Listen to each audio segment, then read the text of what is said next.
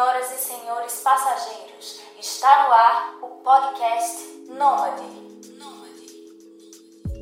Olá, meu querido passageiro quarentenado. Olá, minha querida passageira quarentenada. Sejam muito bem-vindos a mais um episódio do podcast Nômade. Aqui quem vos fala é o Heitor Alves, o seu host nômade favorito, e esse é o episódio de número 63. E para rimar, como estão vocês? Como é que vocês estão aí na quarentena de vocês? Eu espero que vocês estejam bem e eu espero que o podcast Nômade esteja sendo esse abraço digital, esse acalanto na semana quarentenada, nessa nossa vida quarentenada. Eu espero que essas minhas palavras, esse meu jeito um pouco extrovertido aqui no personagem do apresentador do podcast Nômade, esteja sendo positivo realmente para a semana de vocês. Esse episódio do número 63, nós vamos conhecer o Michael Correia. Ele está concluindo seu doutorado no epicentro do Covid-19 no mundo, né, no Texas. E ele vem contar um pouco da sua história de vida acadêmica, professor, mestrado, doutorado, mas ao mesmo tempo nomadismo. Ele que foi uma pessoa que muito cedo descobriu que tinha uma doença degenerativa que estava limitando cada vez mais a sua locomoção, ele resolveu viajar o mundo o máximo que ele conseguisse antes que essa doença de fato se tornasse um empecilho. E ele vem compartilhar um pouco dessas histórias da sua vida, né? É interessante porque uma das nossas apoiadoras financeiras, né, do podcast Nômade, a Carol, ela um dia desse até recomendou, Heitor, faz um episódio com pessoas que têm uh, dificuldade de viajar por questões de doenças, doenças crônicas, sei lá, asma, depressão, diabetes e tal. E o Michael, ele tem né, essa, essa situação e ele vai falar um pouco dessa, dessa situação mesmo da vida dele, como ele descobriu o impacto que isso tem na vida dele até hoje e como isso atrapalha de certa forma, mas nem tanto, sua vida nômade. Eu espero que vocês gostem do episódio dele, porque é uma história muito bonita de se ver e inspiradora, muito inspiradora. Bom, queria dizer para vocês que esse episódio é um oferecimento da Espire. A Espire é uma plataforma de terapia online para você que está aí preocupado, precisando conversar com um psicólogo por causa da Covid ou por qualquer outra questão pessoal. Você pode acessar espire.com.br e ter acesso a um psicólogo de qualquer parte do mundo. Então, não fica sofrendo calado, não fica guardando essas questões só para você. Acesse agora mesmo a Spire e inicia uma terapia hoje mesmo. E por fim, um último recado, né? Agradecer a todas as pessoas que estão me apoiando financeiramente com a campanha de financiamento coletivo do Podcast Nômade, que está no site apoia.se barra Podcast Nômade. Eu fico muito feliz pelas pessoas que estão me ajudando financeiramente, pois isso faz uma diferença enorme.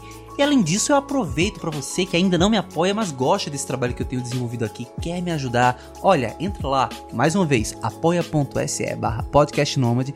Lá tem algumas taxas, lá você pode dar um valor que você queira dar e isso vai fazer uma diferença enorme para o crescimento do podcast. Então, muito obrigado a quem já está apoiando. E se você quer me ajudar, essa é uma excelente forma, uma forma de você me dar um carinho financeiro que vai ajudar muito na continuidade, mais que isso, na evolução do conteúdo que eu venho fazendo aqui com o trabalho, com o podcast Nômade. Pois bem, pessoal, vamos agora conhecer a história do Michael Correia.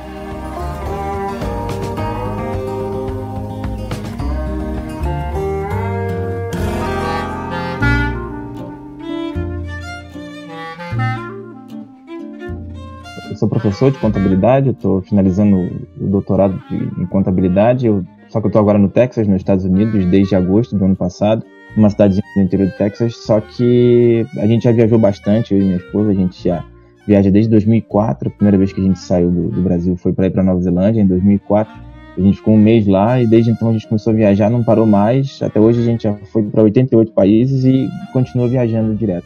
Mas, de qualquer forma, essa é a nossa essa nossa nosso estilo de vida, né? Da aula enquanto estava no Brasil e todo o período de férias a gente saía e ficava fora o tempo de férias. O professor tem bastante férias, então a gente ficava pelo menos três meses a três meses e meio por, por ano fora viajando, fora de Curitiba, né? Podia ser dentro do Brasil ou também fora. Quand je pense à toi, soudain je revois Je ne sais pourquoi le jardin fleurit. Ok, Michael, seja muito bem-vindo a mais um episódio do Podcast Nômade. E você é uma pessoa. Eu acredito que das pessoas que eu já entrevistei, já são cerca de 65 episódios. Eu acho que você é a pessoa, você e a sua esposa, Tatiane, são as pessoas que viajam há mais tempo que eu conheço, assim. Vocês estão viajando desde 2004, não é isso?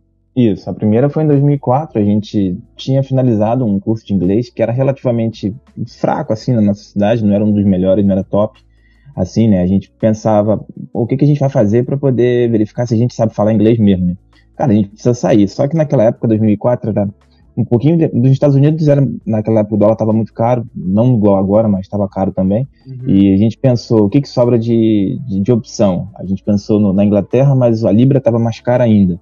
Aí a gente pensou na Austrália e era depois da Olimpíada de Sydney, também a Austrália estava muito cara. E na época a gente não chegou a cogitar a África do Sul, porque a gente tinha pouca informação de lá e sobrou a Nova Zelândia, que era em inglês e que não precisava de visto e que a gente falou, vamos para lá. A gente pegou a primeira primeiro período de férias que a gente teve no quarto ano da, da faculdade, que foi em 2004. A gente estava fazendo graduação naquela época, falou, vamos embora. A gente ficou um mês, juntou grana, um tempo. A gente ganhou um computador numa rifa e vendeu numa rifa não, num, é, num sorteio de shopping e vendeu. Foi um troço muito doido, assim, mas a gente conseguiu levantar grana e ficou é, um mês lá, assim, basicamente mochilando mesmo. A gente tinha um orçamento bem baixo, é, baixíssimo, para falar a verdade. A gente, uhum. quando via gente dando comida na rua, assim, para essas amostras, a gente passava duas, três vezes para pegar duas, três vezes a amostra.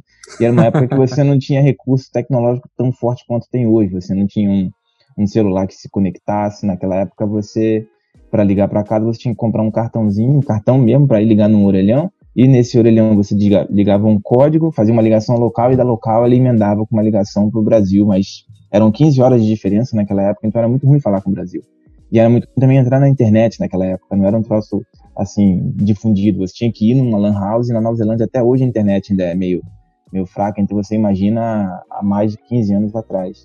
Mas foi bacana, a gente pegou um voo da Argentina direto para Auckland, foram 17 horas de Buenos Aires para lá, nem tem, esse voo ficou um tempão sem, uhum. aí depois ele voltou, mas é um voo muito demorado, a gente chegou todo inchado, a gente chegou conhecendo todo mundo dentro do avião, e quando a gente chegou lá, porque era, era um filme só que passava, porque não uhum. tinha, não tinha é, televisão individual no, no avião, então era o único filme que passou durante toda a viagem, passou umas sete, oito vezes o filme.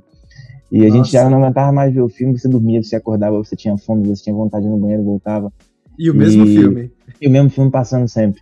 E a gente, quando a gente chegou lá, era quatro da manhã local. Só que eu nem lembro que horas que era no Brasil ou que tipo de sensação que eu tinha. só tava agradecendo porque tinha chegado. E finalmente a, a gente tinha acabado, mas no final das contas deu tudo certo. A gente viajou boa parte do país. E a gente se arrependeu porque a gente levou muita coisa. Hoje em dia eu não, não despacho mais mala, não importa. E naquela época, pra ter uma ideia, cada um levou duas malas grandes. Então hoje Caramba. Posso, pra gente é inconcebível, né? A gente viaja hoje, vai ficar um ano fora, beleza, a gente viaja com uma mochila. Mas aí a gente foi aprendendo a viajar também, né? Porque uhum. viajando tanto, se você não souber viajar, quem é que vai saber? Pois é, é uma coisa que a gente conquista na prática, né? Esse, esse conhecimento. E cada pessoa tem o seu estilo de viagem, né? Não adianta simplesmente dizer, ah, leva o mínimo possível, porque tem pessoas que não vão conseguir se sentir bem dessa forma, né? Precisam levar muita coisa. Eu, particularmente, detesto despachar bagagem, eu detesto muita mala, assim. Eu acho muito prático chegar no aeroporto, sair ali da, do avião e já tá saindo do, do espaço de desembarque. Mas uma coisa que eu tava pensando aqui é: você e a sua esposa são professores universitários e estão aí no, no Texas. Você está fazendo o doutorado, não é isso? PhD. A sua esposa também? Isso, nós dois. Os Ótimo. dois viemos para cá. A gente se conheceu na faculdade, na graduação, né, no primeiro ano. E depois disso a gente fez o mestrado junto, em 2007 até 2009, e a gente entrou no doutorado também, na, mais ou menos na mesma época. Para a graduação a gente entrou na mesma turma. Uhum. Para o mestrado eu entrei uma turma antes, eu entrei em 2007, ela entrou em 2008. E para o doutorado ela entrou uma turma antes, ela entrou em 2017 e eu entrei em 2018. Então 2017. a gente isso, ela entrou e uhum. eu entrei um ano depois, 2018. E agora a gente já fez tudo que é disciplina que tinha que fazer e agora aqui nos Estados Unidos a gente está fazendo só a, a escrita da, da, da, tese, tanto eu quanto ela. A gente tem o mesmo professor orientador, que é dos Estados Unidos, ele é americano. Uhum. E a gente tem agora é, reunião virtual, né? Que a gente tem marcada com ele de tempos em tempos para poder mostrar o que fez, o que não fez, porque a gente tem algumas obrigações aqui junto a a universidade americana que convidou a gente, né, para ficar esse ano aqui. Uhum.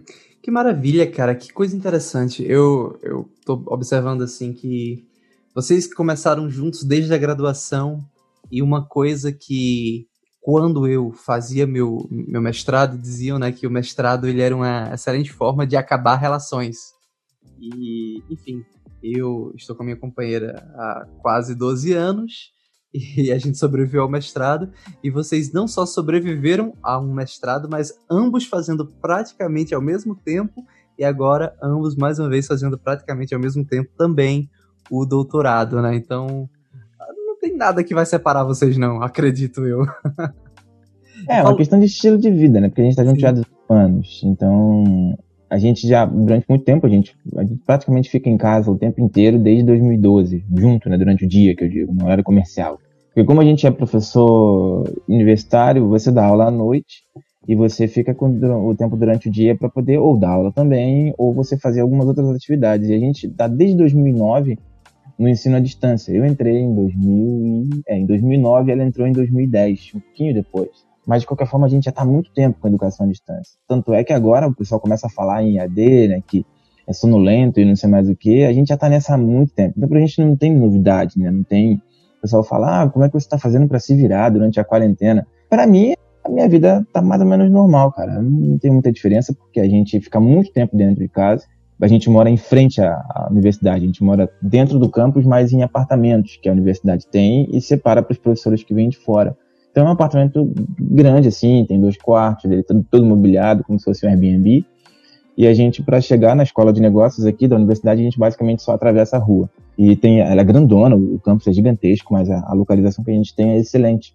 Uhum. Mas a gente ia lá uma vez por semana, uma vez a cada duas semanas, porque o trabalho de, de escrever uma tese de, de, doutorado é basicamente você ficar olhando para o computador, lendo coisa e escrevendo. Uhum. Então é um negócio que, que não, não dá vitrine. É um negócio que não aparece para ninguém. E você só vai ver o resultado lá no final. Então, é, pra gente, coisa, só mudou porque a gente saía para jantar, às vezes, no restaurante, saía para almoçar, ou de repente no final de semana a gente saía para conhecer alguma cidade aqui próxima é, de carro e agora não tá dando para sair. Mas fora isso, a nossa rotina mudou muito pouco. A gente até brinca que eu vivia em quarentena e nem sabia, porque essa é a realidade de quem faz um, um curso no, no padrão do um curso de mestrado ou doutorado, né?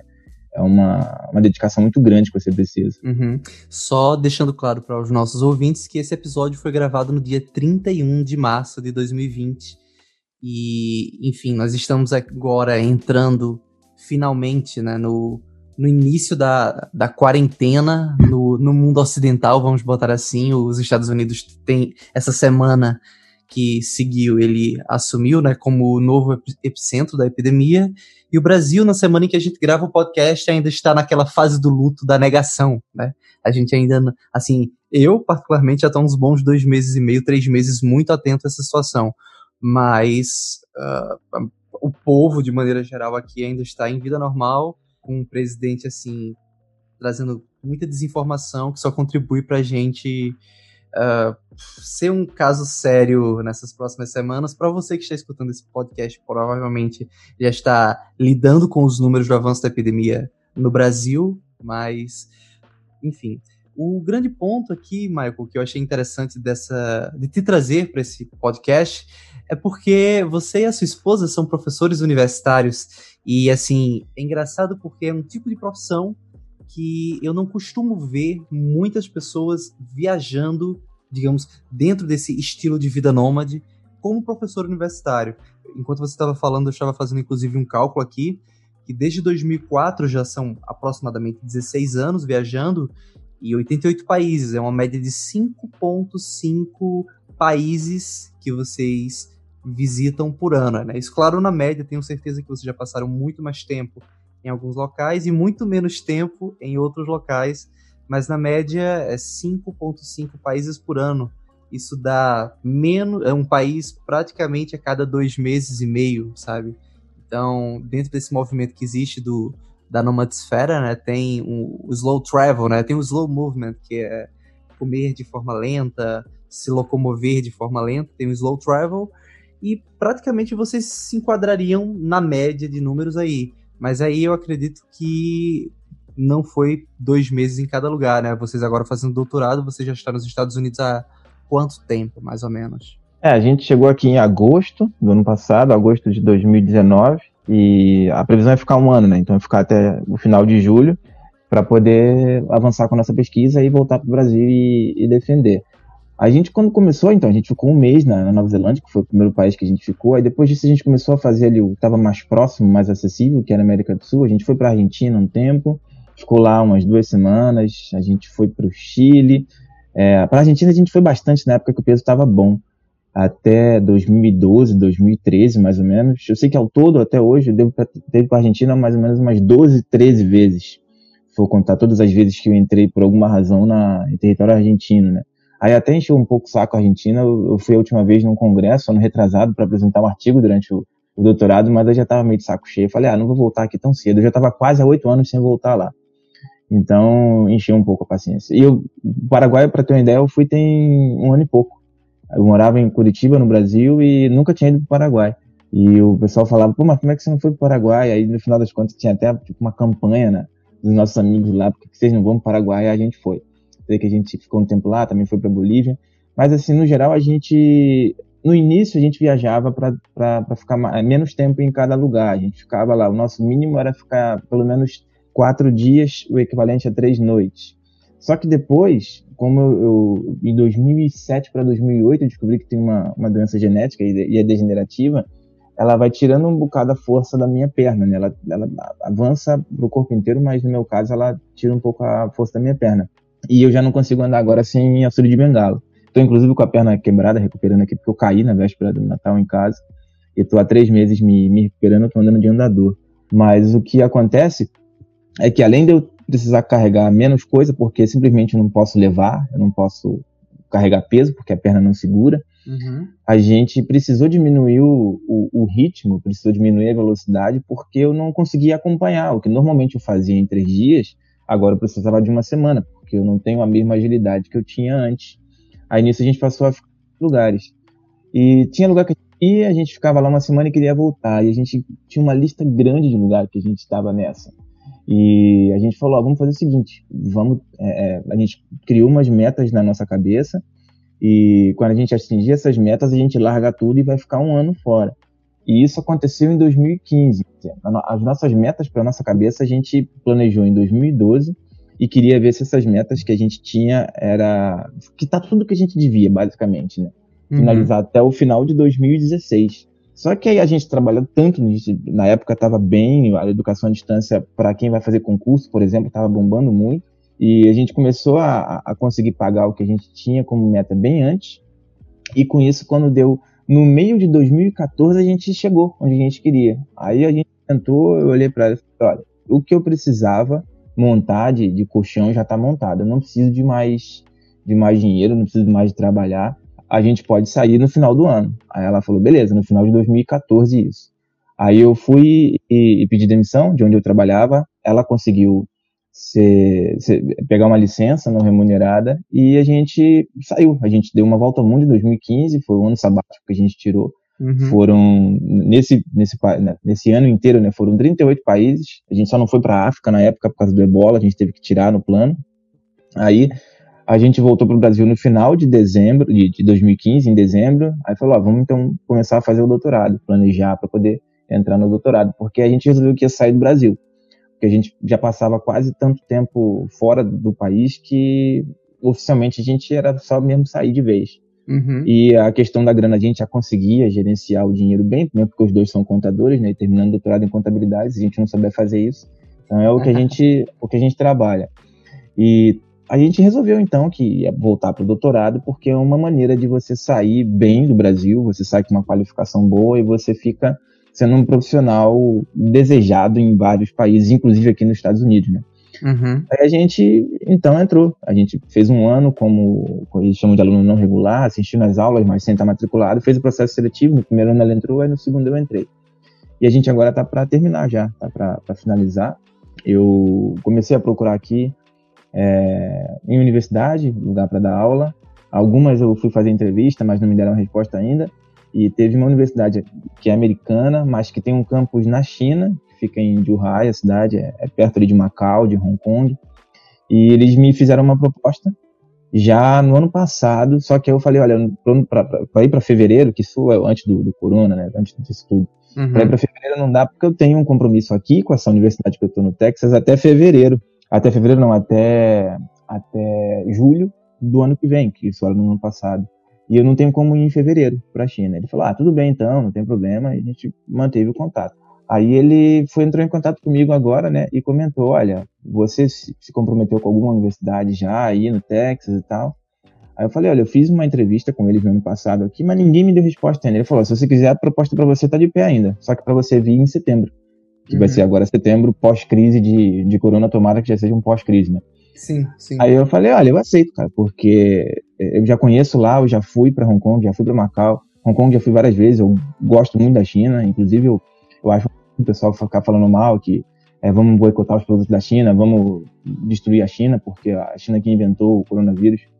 Na minha opinião, não tem nada a ver, porque eu já fui para lá algumas vezes, já fui para Pequim, já fui para Hong Kong, para Macau, para Taiwan. Então, pô, o chinês é um povo excelente, cara. Como o brasileiro também é um povo excelente. Vai ter gente que não, não presta, em todo lugar tem. Mas só que para você simplesmente criar uma, uma imagem de um povo inteiro, de mais de um bilhão de pessoas, porque alguém comentou e você acreditou naquele alguém, eu acho um pouco raso, né? Então, assim, entrar no mérito político, a gente precisa se informar mais, a gente uhum. precisa é, embasar mais a nossa opinião para não, não, não, não fazer besteira, né? Não tomar nenhuma atitude que depois você vai lá na frente se arrepender. Eu vi a gente, por exemplo, agora que tá bombando meme, né? O pessoal falando, boicotar os produtos da China, o pessoal postando isso no Facebook, aí eu fiquei pensando, esse cara tá falando em boicotar produto da China, mas ele tá digitando isso de um celular que provavelmente foi tudo ele montado na China. Ou Sim. se ele estiver fazendo isso de um laptop, ele tá fazendo tudo isso de um laptop montado também na China. Uhum. Ou falar, ah, não, é brasileiro, o, o, meu computador é brasileiro porque eu sou um cara nacionalista. Sim, se você for pegar a montadora brasileira que todo mundo conhece de, de laptop, que é a Positivo Informática, uhum. eles é, são, a, a, eles praticamente importam 80% dos itens que eles usam nos computadores e vem da China. É, não adianta você dizer que vai boicotar produto da China porque você vai fazer isso digitando no teu celular que foi feito na China. Então eu acho que a gente devia se informar mais. Esse é um problema em época de crise, todo mundo quer ter opinião, né? Todo mundo quer saber o que o que acontece, mas ninguém quer pesquisar a fundo a, a coisa. Isso, isso para vocês que são pesquisadores profissionais é uma dor ainda maior, né? Porque assim, a gente lida com a verdade, né? Quem trabalha, quem pesquisa mesmo, está sempre lendo periódicos, tem sempre métodos de validação científica para ter uma pesquisa de qualidade, né? Uma, pesquisa, uma pesquisa que pode ser replicada em outros contextos, em outros momentos. A gente sabe o quão criterioso e rígido é o processo de pesquisa científica para do nada você ver um monte de gente dando opinião, né? Isso deve ser muito é. dolorido, assim, para quem é pesquisador é um negócio... profissional. Exato, é um negócio complicado, porque a gente, como eu falei para você, o nosso trabalho ele é feito na surdina. A minha, minha esposa vai fazer a tese dela falando sobre ética, vai estar o caso do Ike Batista. Uhum. No meu caso, eu estou criando um modelo para poder avaliar o, o, nível de governança na, nas públicas dos municípios. Então, eu vou tentar criar uma régua para medir o, em que nível, que nota que você dá a cada município brasileiro, para poder usar isso fora do Brasil.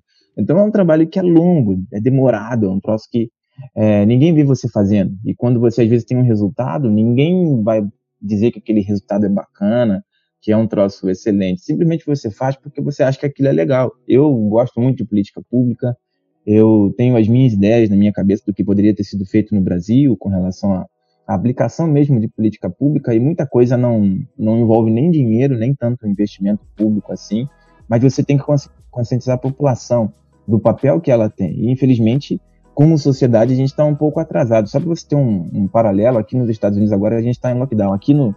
A gente mora no interior do Texas, fica bem pertinho de Dallas.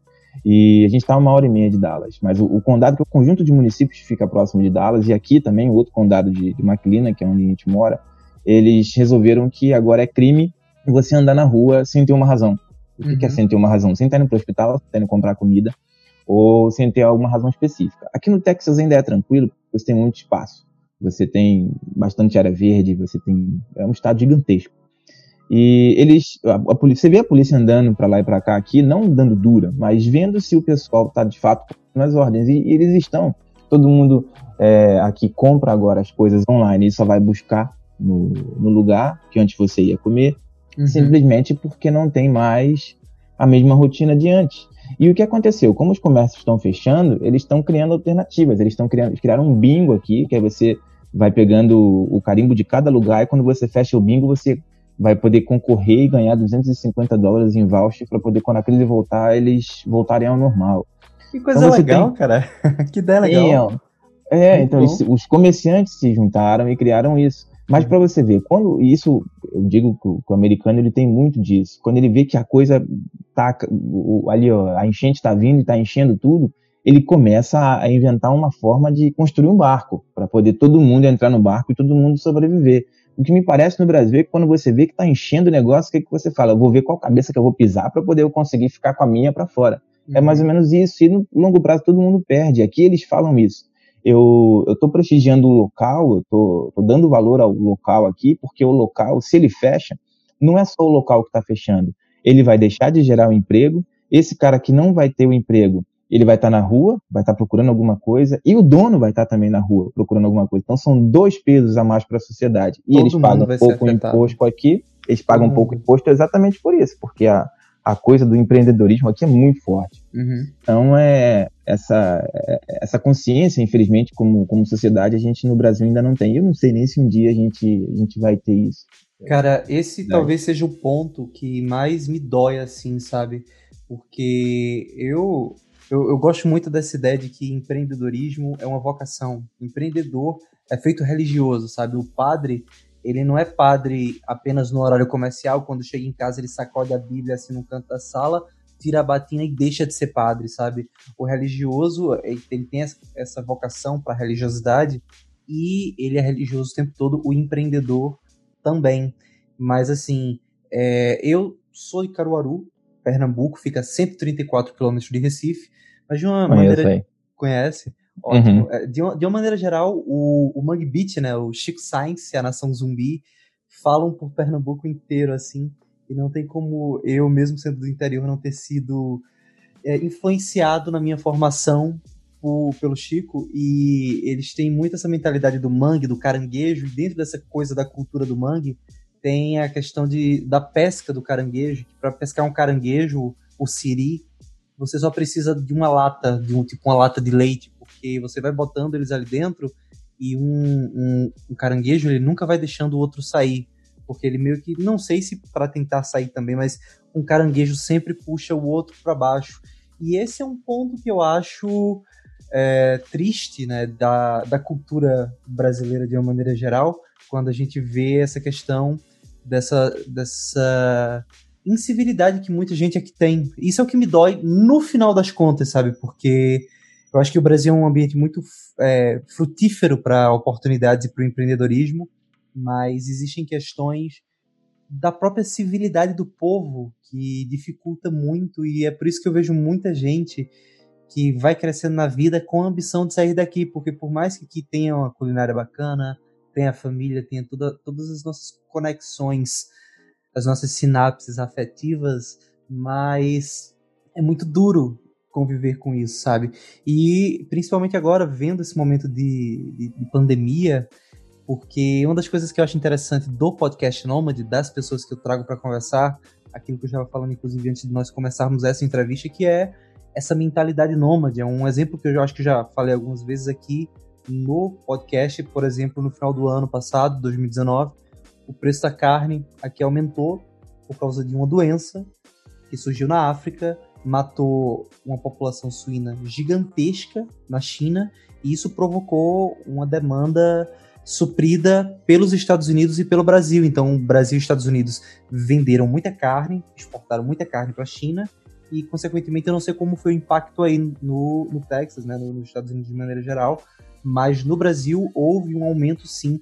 E as pessoas, dentro da ignorância, dentro de ignorar essa hiperconectividade de um mundo globalizado, elas entram no, no, debate político. Não, porque o Bolsonaro não está fazendo o dever dele e não sei o quê. Eu não tô aqui agora defendendo o Bolsonaro, não, porque particularmente eu não acho ele um exemplo a ser seguido como líder de Estado. Mas é, é um ponto que as pessoas elas não percebem nessa hiperconectividade do mundo, então elas tentam ir pelo caminho simplista, elas tentam ir pelo caminho do encontrar um culpado ou achar que um líder, um, um governante tem o poder de mudar tudo. E aqui no Brasil, enquanto a gente está nessa mentalidade, a gente não consegue é, aproveitar o potencial que a gente tem, sabe? Que o, que o povo brasileiro tem para se superar, para quando vier a enchente, como você bem colocou, né? Os americanos eles constroem um barco e eles tentam se ajudar.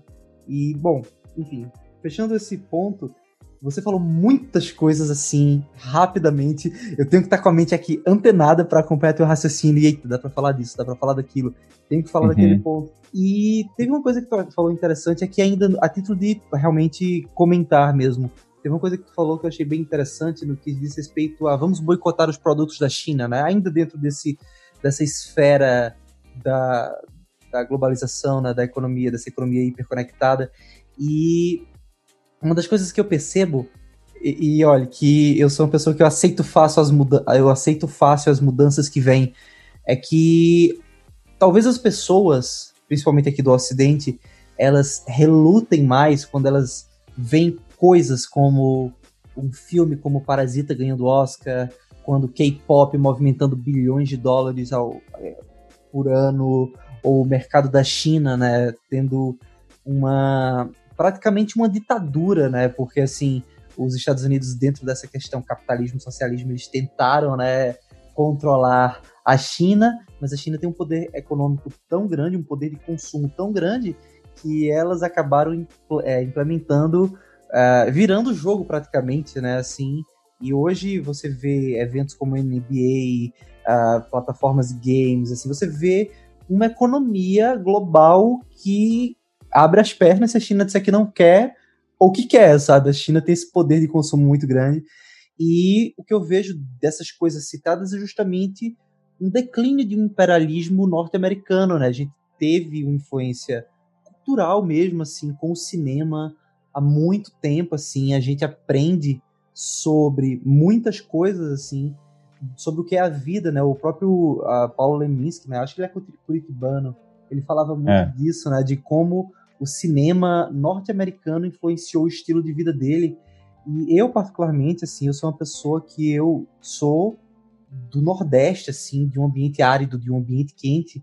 E eu, eu tenho uma, uma paixão por pinheiros, cara. O, o, o meu braço tem pinheiros tatuados, o meu computador, a tela do computador. Eu, eu lancei hoje uma, um EP com quatro canções que a primeira canção, inclusive, fala justamente dessa história, desse meu deslumbramento por Pinheiros, e eu, eu entendo que muito do que eu aprendi a admirar enquanto prosperidade vem de uma influência até cinematográfica mesmo norte-americana, e o que a gente está vendo agora, a passos uh, começando a se acelerar, é justamente um declínio desse imperialismo. Você vê agora a China avançando dentro dessa guerra comercial, você vê novos expoentes culturais mesmo. Você vê um cinema espanhol, você vê um cinema coreano, uma música coreana cada vez mais impactando no mundo, e eu acho que tudo isso acaba refletindo nessa estranheza, né? As pessoas não aceitarem que o, o Império Norte-Americano, assim como o Império Britânico, assim como o Império Otomano, assim como muitos outros impérios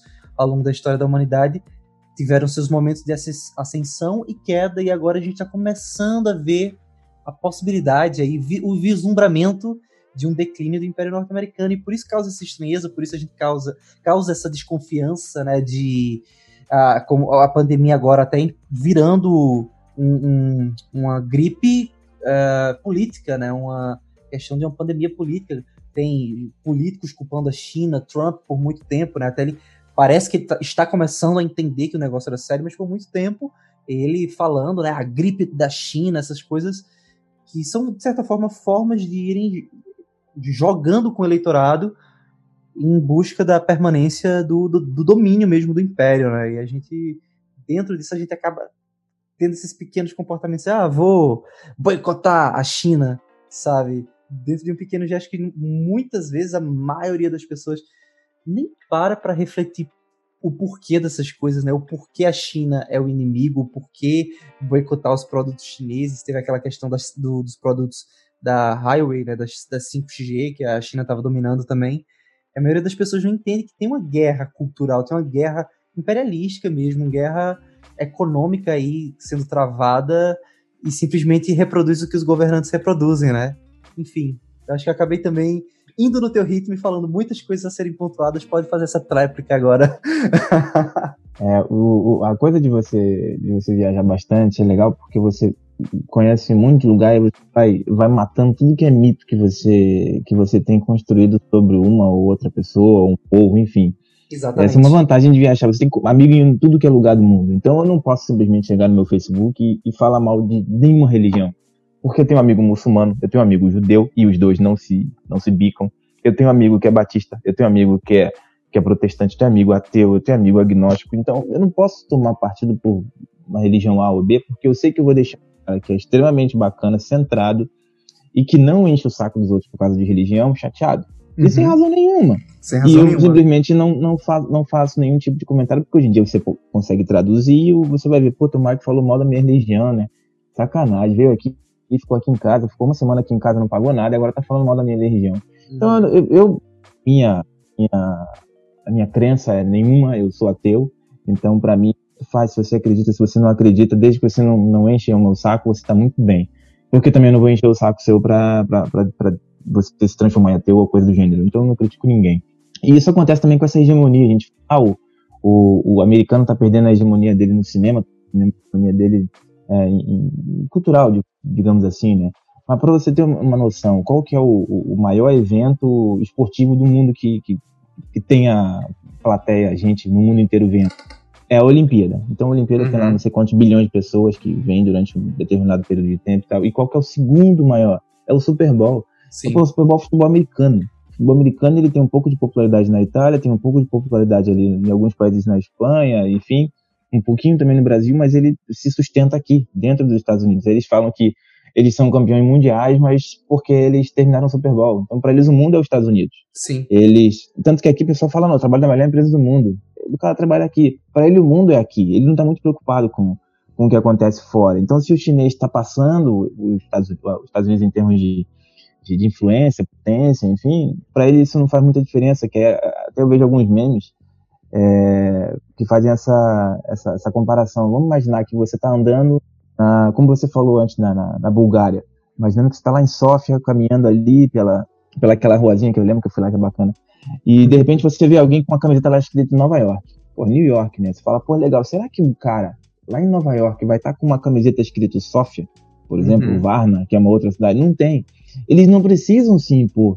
Simplesmente a coisa é natural, a coisa acontece por causa do inglês. O inglês, eles é, é, acabaram fazendo uma, uma, a língua como universal e você pode. A gente tem, assim, um, eu até vi esses dias o, um, um, filme espanhol no, no, Netflix que é bom, que é O Poço. Eu acho uhum. um bacana. O final dele é meio, meio perdido, feito esses caras que fazem carro. O carro fica muito bonito. Como é que eu finalizo? Faça a traseira desse carro. Ah, não sei, cara, bota qualquer coisa na traseira do carro, deixa do estagiário finalizar. Aí também acho que o final dele poderia ter sido um pouco melhor, mas enfim, ele fez qualquer coisa. É um pouco coisa, psicodélico, né? Um pouco é. É, ficção científica demais. Terminou o filme de qualquer jeito e deixa o resto do pessoal agora teorizar sobre como que é o fim desse filme, porque eu não tô com muita paciência. Uhum. Mas eu achei bom o filme, tem um monte de filme bom brasileiro, tem um filme francês, tem um filme espanhol que tá saindo é, seriado que também não, não necessariamente está em inglês. Bollywood pô, é, é, é, fortíssimo também. Quem já teve Sim. oportunidade de ver os filmes indianos lá que demoram três horas, três horas e meia. É um troço absurdo, mas eu já, já vi alguns, gostei de alguns. E eles não estão muito preocupados com isso, porque eles só querem tocar a vida deles. E você no Brasil, eu tenho muito amigo que eu odeio o americano, mas nunca sequer pisou aqui. Ele não tem nenhum uhum. amigo americano. Qual é a imagem que ele tem? É que o americano é o cara que é o. Eu tô aqui no Texas eu, eu fiz amigos aqui que me deixaram chateado de ter que ir embora. Os caras, é, eu quebrei a minha perna, o cara veio aqui em casa, veio trazer a, a cadeira de, de roda que a, que a esposa dele usava e não estava usando mais porque eu não estava conseguindo andar. Para poder eu ficar um tempo com a cadeira usando, ele falou: não, usa o tempo que você precisar, quando você não precisar mais, você me devolve. Pô, aí você fala, ah, se você segue a imagem que você tem do americano, você ia morrer aqui a míngua, que ninguém ia dar atenção para você. Aí o cara mandava mensagem: você precisa de alguma coisa? Você não quer que a gente leve comida para você? E tudo mais. Eu vou falar o que é num, num povo desse. Eu tô, tava aqui de perna quebrada, só eu e minha esposa, no Natal, no Ano Novo, e porque foi na véspera de Natal que eu quebrei a perna e eu tive esse tipo de, de tratamento. Uhum. Então que aqui é, incrível, é. cara, que legal. não dá para você dizer que o americano é, é assim. Quando a gente foi para a China também, eu, eu tava em, em Taiwan e o, o, eu cheguei numa, numa pousada lá em, em Taipei e estava usando o aplicativo do, do, celular, que é aquele online para você fazer a tradução simultânea, a conversa, né? Aí eu queria perguntar pro cara se ele conhecia algum restaurante ali perto, que a gente tinha recém-chegado, era início da noite, ali por volta de umas sete da noite em Taipei. Aí o cara não falava nada, era um senhorzinho. Aí eu fui falei em, em perguntei para ele, né, em português, não lembro se foi português ou inglês, como é que fazia para ir no restaurante. E depois disso, ele ouviu em inglês, em, em, em, chinês, e me respondeu, começou a rir. Aí ele não parava mais que ele queria conversar comigo. Ele queria perguntar de onde que eu era, ele queria perguntar o que, que eu fazia, queria perguntar a minha idade, queria perguntar tudo, porque ele viu que ele podia se comunicar comigo. Uhum. E você vê que era uma expressão genuína de uma pessoa que só, só queria se comunicar, só queria entender outra cultura. E eu achei aquilo bacana, eu, eu fui subir, fiquei um tempo no quarto, depois desci fiquei uns 20 minutos conversando com ele, usando esse aplicativo. Eu não falo nada de chinês, falo Nihao, falo algumas palavras assim mais marotas que eu aprendi, mas no geral não sei falar nada. E eu consegui comunicar com, com o cara, e eu vou falar que o chinês não presta, que o chinês é podre, a experiência que eu tive, e eu tenho muitos amigos aqui que são chineses, que são excelentes, são pessoas uhum. maravilhosas. Então não dá para você simplesmente julgar a coisa. Eu, eu fico pensando, ouvindo suas palavras e pensando, eu estou escrevendo um livro que eu pretendo lançar quando o podcast Nômade fizer dois anos de episódio, em fevereiro de 2021. E seria meio que um resumo, sabe, do que eu aprendi durante os 100 primeiros episódios. Então, inclusive, até em primeira mão, para você mesmo, você fará parte dessas páginas.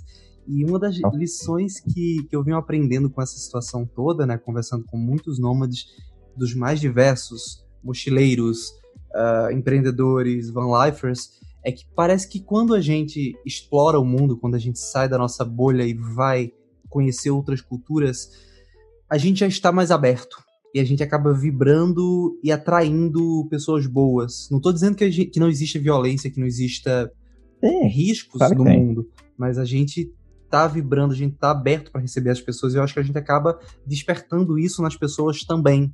Eu tenho, inclusive, um caso, acho que foi no, no terceiro, no quarto episódio do podcast Não Mandia, bem no início, de um, de um rapaz, um programador chamado Guilherme Riso, que ele desceu de São Paulo até Buenos Aires pedindo carona.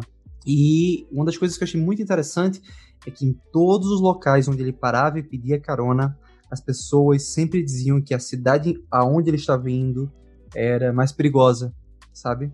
Então as pessoas temem muito o que não é a sua bolha, o que não é a sua zona Sim. de conforto, né? É muito. É, é, é, a zona de conforto mesmo.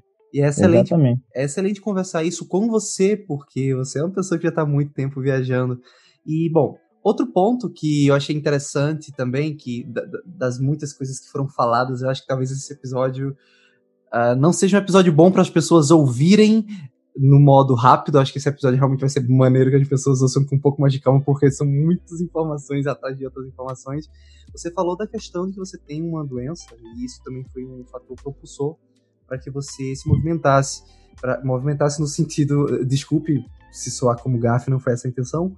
Uh, tranquilo. Movimentasse no sentido de, de, realmente, poxa, vou sair daqui. Não parar, vou, né? Vou viajar antes que isso acabe virando um impeditivo.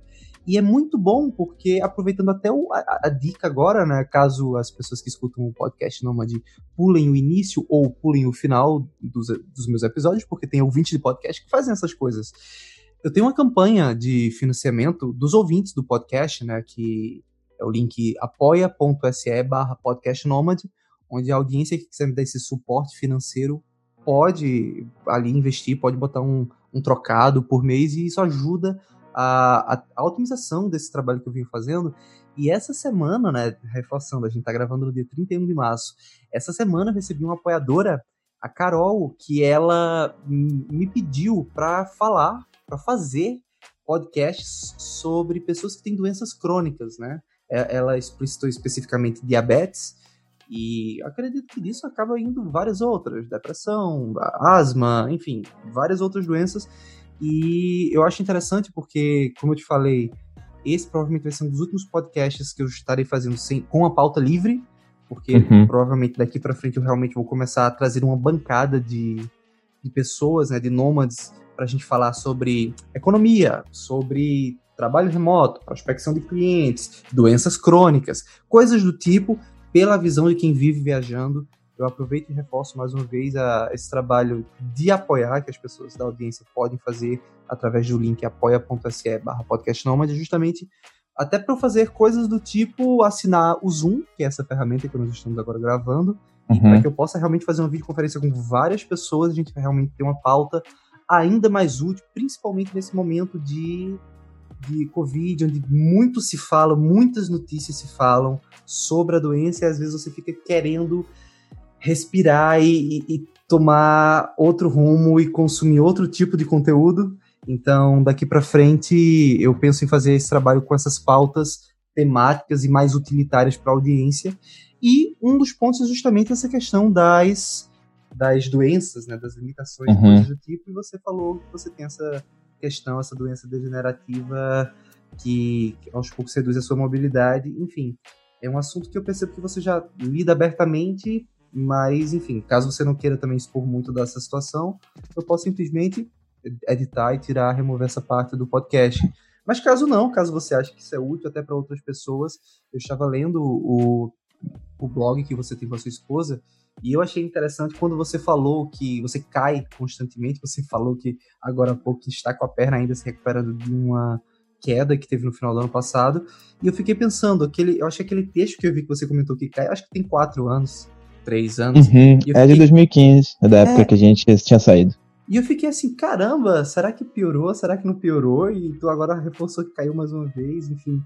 E como é, como é, como é lidar com isso? Eu, eu não quero entrar no, no, no, no, na esfera do ah, você é um exemplo de superação, ou ir pro lado negativo e dizer assim, cara, deve ser muito difícil lidar com isso. Eu quero realmente estar aqui como um bom pesquisador, que eu quase fui, neutro, tentando absorver de você. E aí, cara? Então, é só pra você ter uma. Até 2007, eu, eu, digo que eu era uma pessoa normal, né? Eu não, não tinha problema nenhum, porque eu era militar, eu fui, era sargento da aeronáutica, era militar de carreira e tive que sair por causa dessa doença. Eu até 27 anos eu não tinha nada, fazia teste físico duas vezes por ano, corria, pulava, fazia flexão, enfim. Aí eu comecei a sentir os primeiros sintomas, enfim, é, é, reduzindo o negócio, resumindo, em 2010 eu fui ter o diagnóstico, e aí depois daquilo eu não pude mais continuar sendo militar.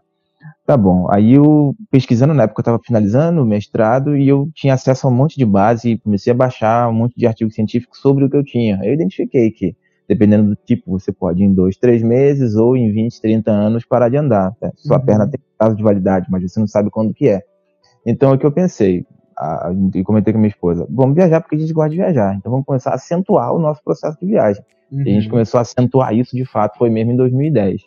Basicamente o que a gente fazia era dar aula, período letivo, e no dia que a gente entrava de férias, a gente saía, até antes.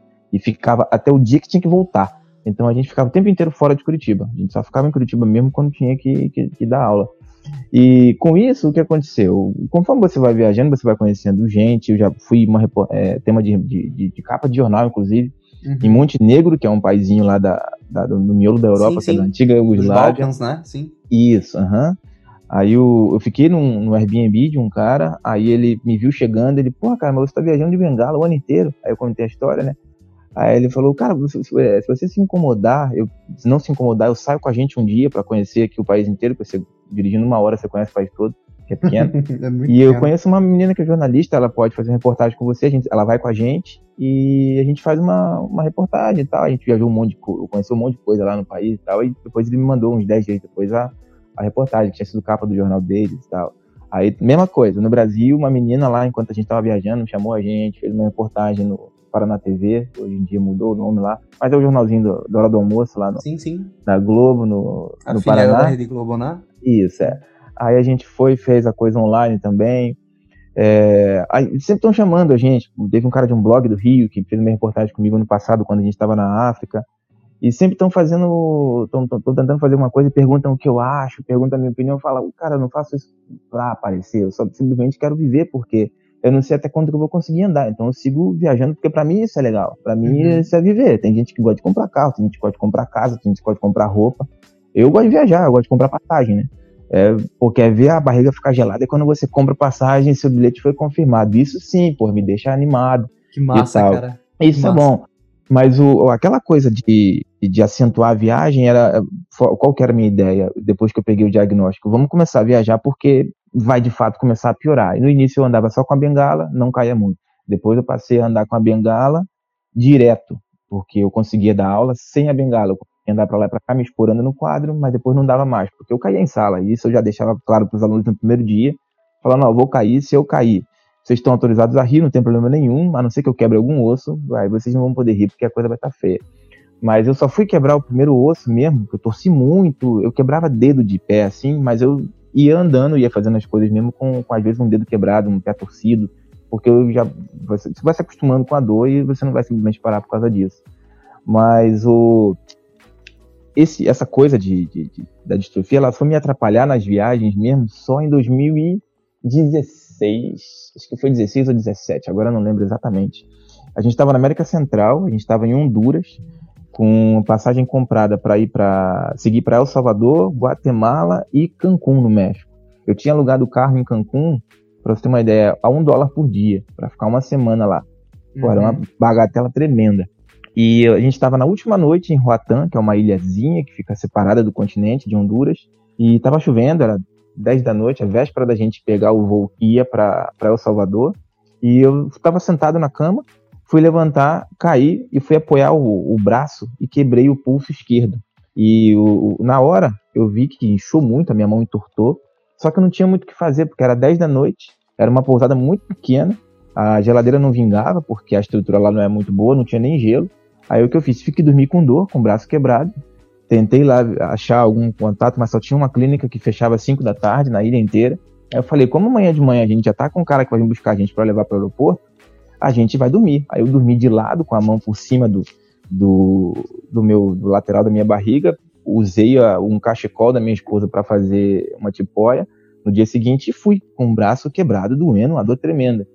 E pegamos o voo, o primeiro voo em avião pequeno ainda, pensa você entrar num avião pequeno, com uma bengala numa mão, um braço quebrado numa outra e as pernas fracas. Mas eu tive que entrar num avião pequenininho, daqueles que você tem que subir escada e tal para poder sair de lá, de Honduras, e ir para El Salvador. Chegando em El Salvador, pegou um táxi, foi para a nossa pousada, e de lá fomos direto para o hospital. Aí eles me engessaram, me deram remédio para dor, aí ele falou, olha, você estraçalhou, você é, é, quebrou em muitos pedaços a tua, o teu pulso, você precisa se operar. Você tem duas opções, você se opera aqui ou você pode ir para o Brasil. Aí a gente falou, acabou a viagem, né, vamos para o Brasil. Já tá, pelo menos eu não sentia dor, tava é, já imobilizado, ele botou um gesso.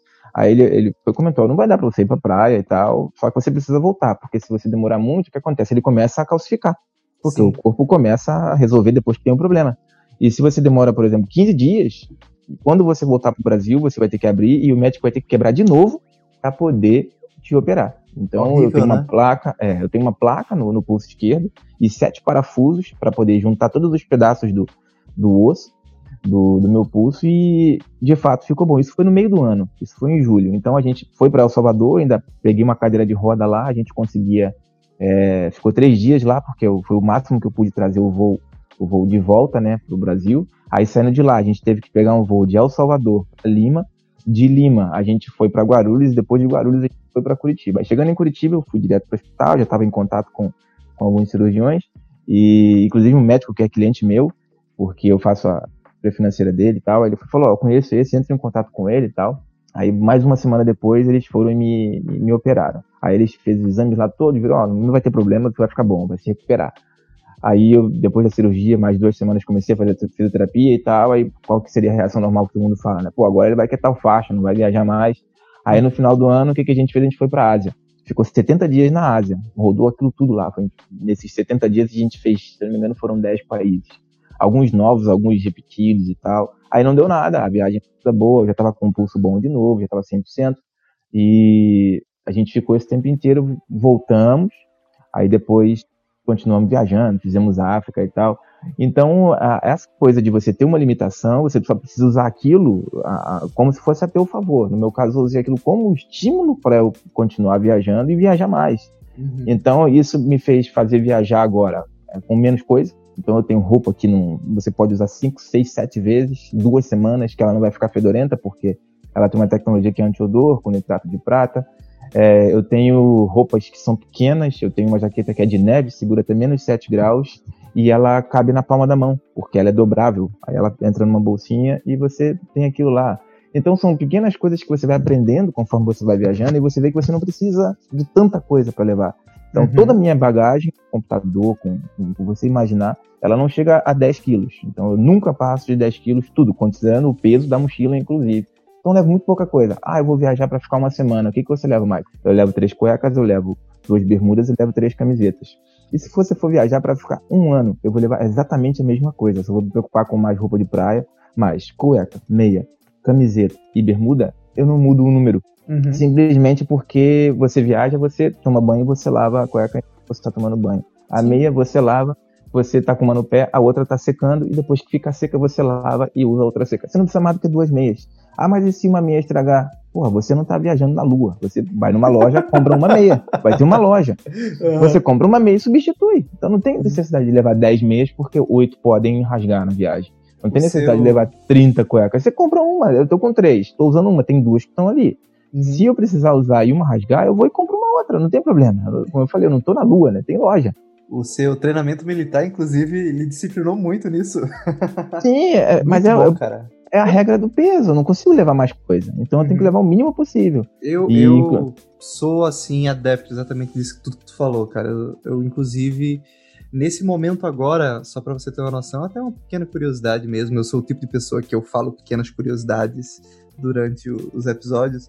Ontem eu estava escrevendo, ao longo da tarde eu estava escrevendo algumas páginas do livro que eu estou registrando do, da Nomadesfera e faltou energia. Já no final da tarde, eu, eu tenho tentado fazer exercícios dentro de casa e começou a faltar energia em um momento ainda da luz ali do crepúsculo que, que ainda não estava escuro, não, ainda não estava escuro, mas ficaria em poucos minutos.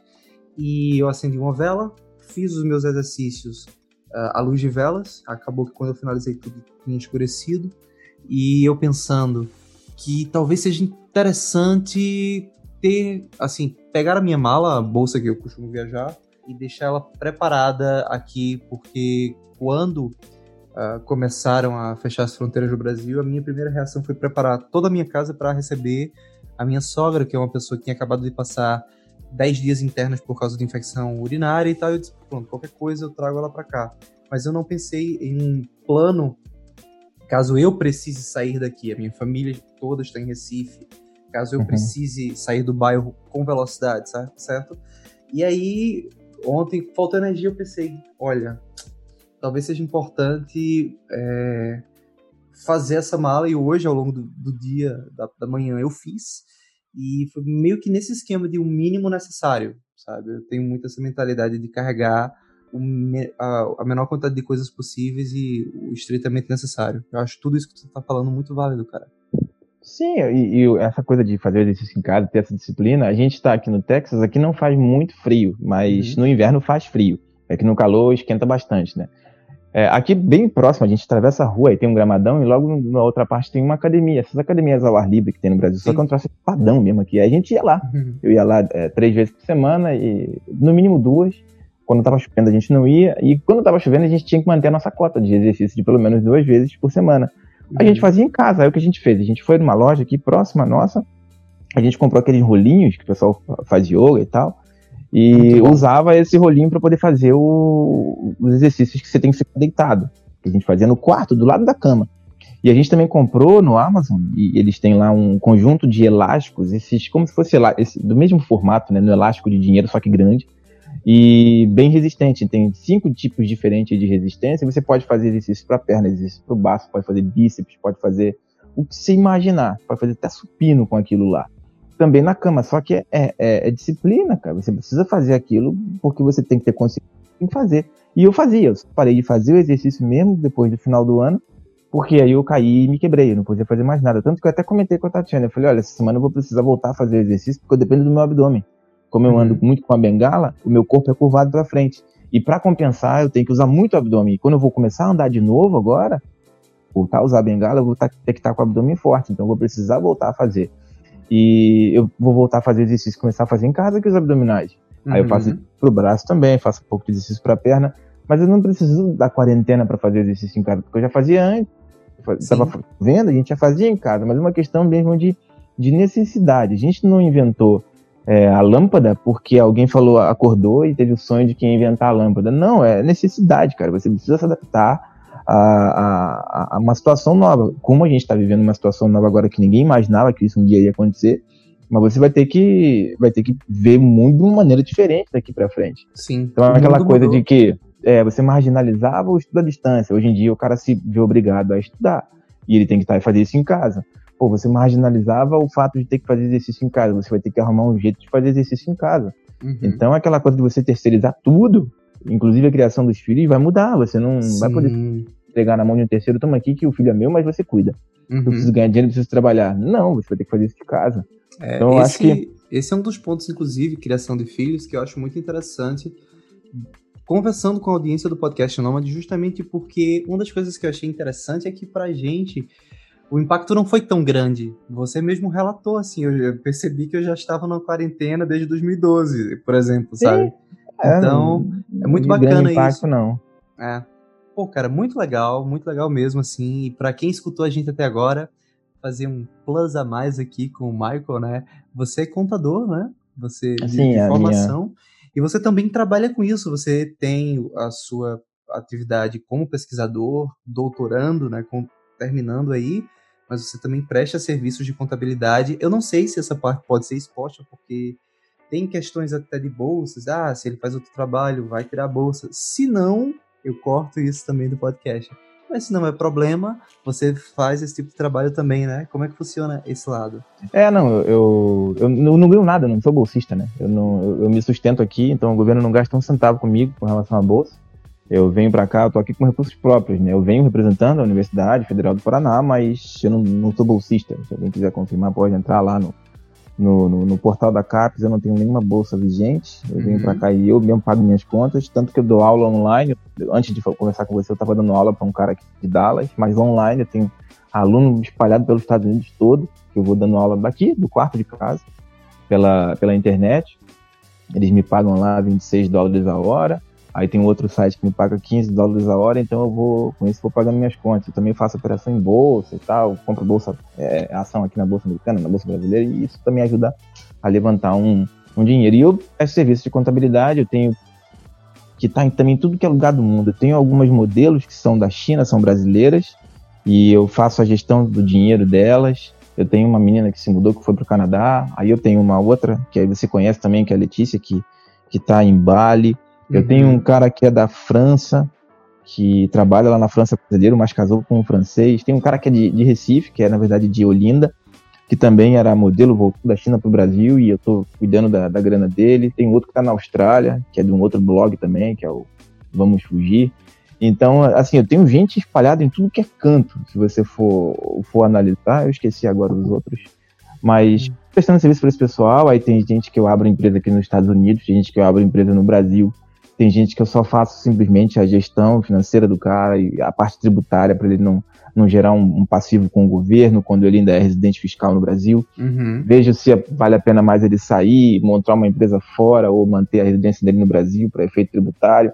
Então, o, o que eu faço basicamente é deixar o cara dentro da lei, pagando o mínimo de imposto possível, porque afinal de contas, quando você é um cidadão do mundo, você não necessariamente precisa pagar imposto num lugar só. Você Sim. pode pagar o imposto conforme você vai andando e ter os benefícios fiscais de cada lugar conforme você anda.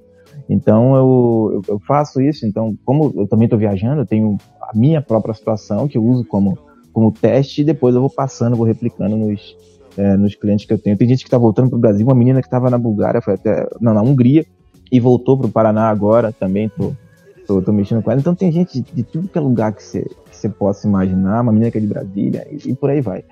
Então, a, e, e, é uma coisa que é assim, um vai indicando pro outro, eu comecei com um só, aí ela, ah, eu posso te indicar, beleza. Aí me indicou para um segundo. Aí, quando hum. você vai ver, você tá com, com 20 pessoas te procurando, e eu procuro fazer um, alguma. Um, eu, eu, cobro por hora, então eu não cobro por, por trabalho. Por exemplo, ah, você, não precisa que você faça um imposto de renda, mas tem coisa com ação aqui, você vai me cobrar quanto? Eu tanto faz o imposto de renda. Eu vou calcular a quantidade de horas de trabalho e eu hum. faço é, por hora e fica justo para quem trabalha e fica justo para quem é, contrata, quem vai trabalhar e, e acaba todo mundo contente.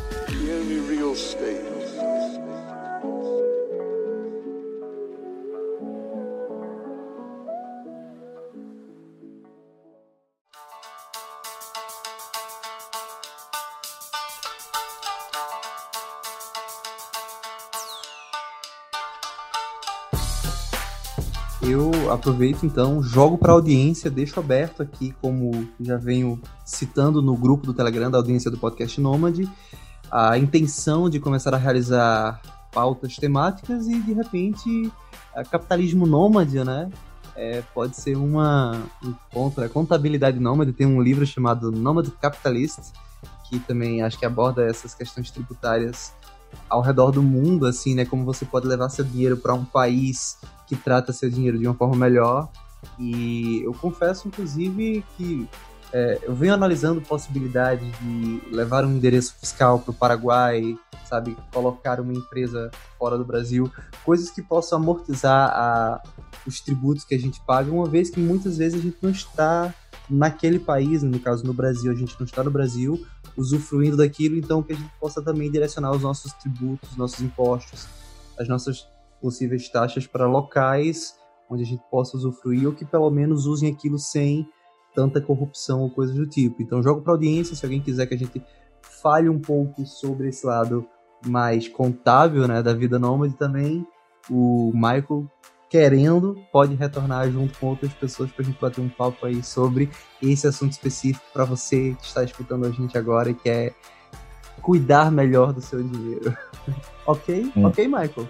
Certo, certo, tranquilo. Aí, eu digo que tem um monte de ferramenta que você pode fazer para poder deixar o seu dinheiro travado, né? deixar o seu recurso travado, aumentando um pouco o risco, ou seja, aumentando a sua possibilidade de ganho no investimento, mas sem estar exposto a, a uma queda muito grande, como aconteceu agora com o bolsa caindo praticamente uhum. 50%, você não precisa perder 50% e, e, ter uma possibilidade de ganho bem maior. Então você sim, tem um sim. monte de, de, de, instrumento financeiro que você pode fazer, mesmo com dólar, quem viaja fica muito atrelado ao dólar, você tem é, possibilidade de usar isso, fazer contrato futuro com dólar. Então, tudo, tudo isso você, ah, eu não tenho um perfil para isso, não tenho conhecimento para isso. Então, você contrata uma pessoa que faça isso para você.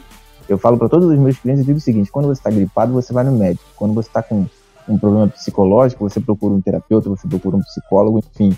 Por que, que quando você tem um, um, uma dúvida em relação a investir o seu dinheiro, você vai falar com seu vizinho, você vai falar com seu tio, que não manja de nada. Você tem que procurar um cara que entenda de administração financeira, uhum. de gestão financeira. Então, no Brasil, algumas pessoas estão começando a ter essa consciência, mas ainda é um pouco, um pouco devagar, porque a gente tem muito aquela coisa, ah, não, nem vou começar a correr com isso, porque eu começo a ganhar, eu perco o benefício que eu tenho do governo. Então, é uhum. é melhor deixar de jeito que tá, deixar o dinheiro na poupança. Então, é, é, é um negócio cultural, é um aspecto cultural mesmo que a gente tem que isso trava um pouco a gente, infelizmente. Uhum. Perfeito, cara. Então eu te agradeço aqui. Certo, eu que agradeço o convite. Pois bem, uhum. pois bem, Michael, eu te agradeço demais por, por ter participado, assim, foi algo muito inusitado. E inusitado porque realmente a gente se contactou horas atrás e já rolou a entrevista. E eu fiquei muito feliz por isso e, e agradeço por essa paciência de ter me escutado e compartilhado também, né? Pela generosidade de compartilhar um pouco da tua vida com a gente. Bacana, eu agradeço o convite. Eu normalmente eu não enrolo também. Você me falou, ah, quando é que dá pra fazer? Cara, se tiver horário pra fazer hoje, a gente faz logo hoje, porque Boa. Ficar se enrolando muito é só pior. Você perde prazo, você paga multa, você paga juro. Então, é uma é. mentalidade de contador e ex-militar. Então, você usa tudo a teu favor para poder viver uma vida mais tranquila. Agora, pô, já não tem mais aquela pendência de ficar pensando, pô, tem entrevista, tem entrevista e nunca que eu vou é, pensar naquilo. Já foi, acabou. Então, Olha aí. É mais fácil. Maravilha, então muito obrigado. Eu te desejo uma ótima semana. Mande um cheiro para sua esposa e que vocês fiquem bem aí no Texas. E espero que vocês possam ir para a China, assumir lá, você no caso, a vaga de professor, que tenha normalizado até setembro, muito antes até. Sim, tomara.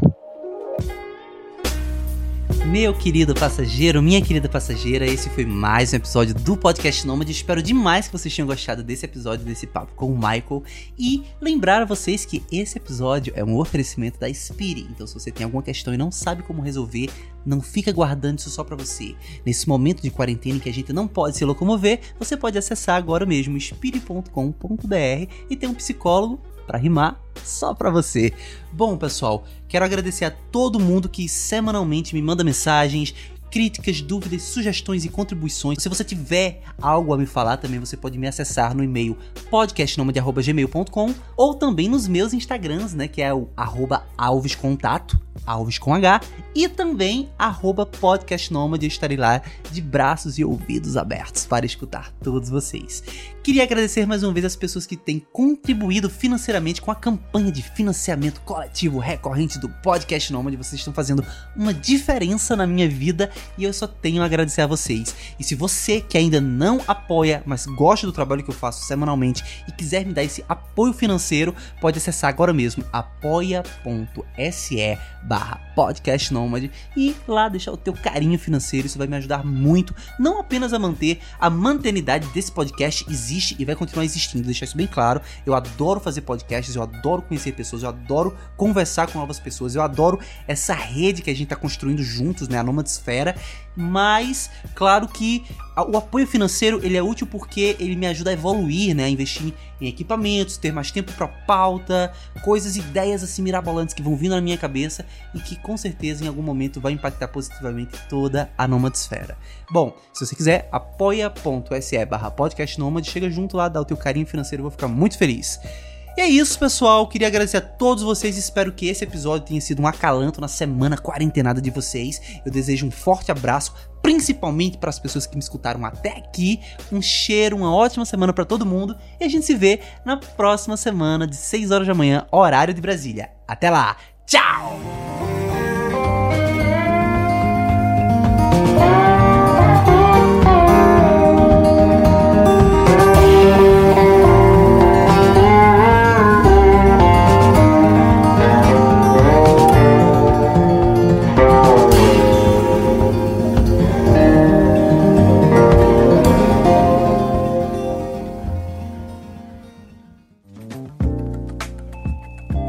Este episódio é uma edição do podcast Nômade.com.